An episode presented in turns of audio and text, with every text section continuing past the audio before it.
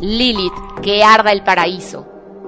Lilith, al igual que muchas mujeres a través de la historia, ha sido borrada y entronada como pecadora, un demonio o la propia serpiente que seduce a Adán y a Eva para que pecaran.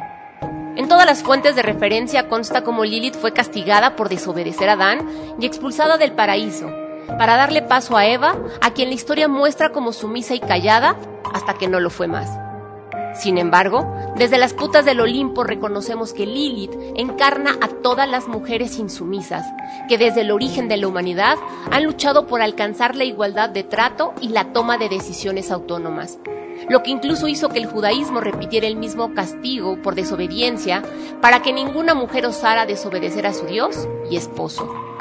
Lilith fue la primera mujer que tocó el paraíso, fue creada de arcilla al igual que su pareja, pero desde el primer momento no quiso estar debajo de Adán, ejerciendo su poder femenino y reclamando ser tratada por igual. Por lo que la historia cuenta que incluso la llevó a pronunciar el nombre de Dios, lo que estaba reservado como un privilegio de Adán.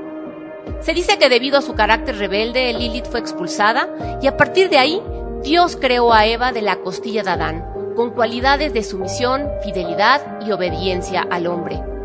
De acuerdo con Judith Plaskow, teóloga feminista judía, Lilith se rebeló ante el carácter autoritario de Adán, quien se negó a reconocer que eran iguales. Y de acuerdo a esta autora, él pronuncia la frase, tráeme a mis hijos ahora mismo. Orden que se suma a la exigencia de encargarse a las tareas diarias del jardín del Edén, situaciones que llevaron a Lilith a romper con el rol pasivo que se le intentaba imponer, por lo que la muerte de su descendencia la acusa de ser asesina de bebés. Todo por haberse negado a desempeñar el papel que Adán había decidido por ella, lo que termina imponiéndose como el relato oficial sobre ella que cuenta la historia. Pero lo que no nos cuentan es la reunión que Lilith y Eva tuvieron cuando Eva descubre los límites del jardín del Edén que su antecesora no era ese demonio que le habían contado, ni que era la responsable de la muerte de los recién nacidos, como lo narraba Adán.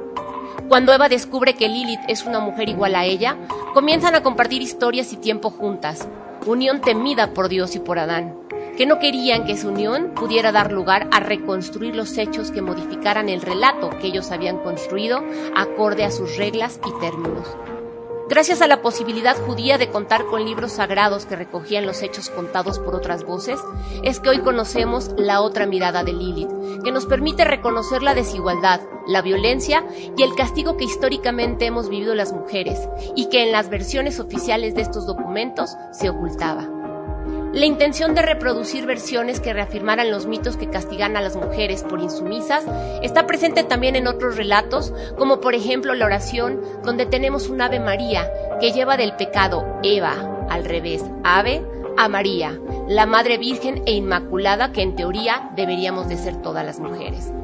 Sin duda, ni Lilith ni Eva se lograron salvar del castigo patriarcal que ha sido contado por siglos en donde ninguna mujer ha cuestionado su mandato, reproduciéndolo a sus hijas y las hijas de sus hijas por los siglos de los siglos.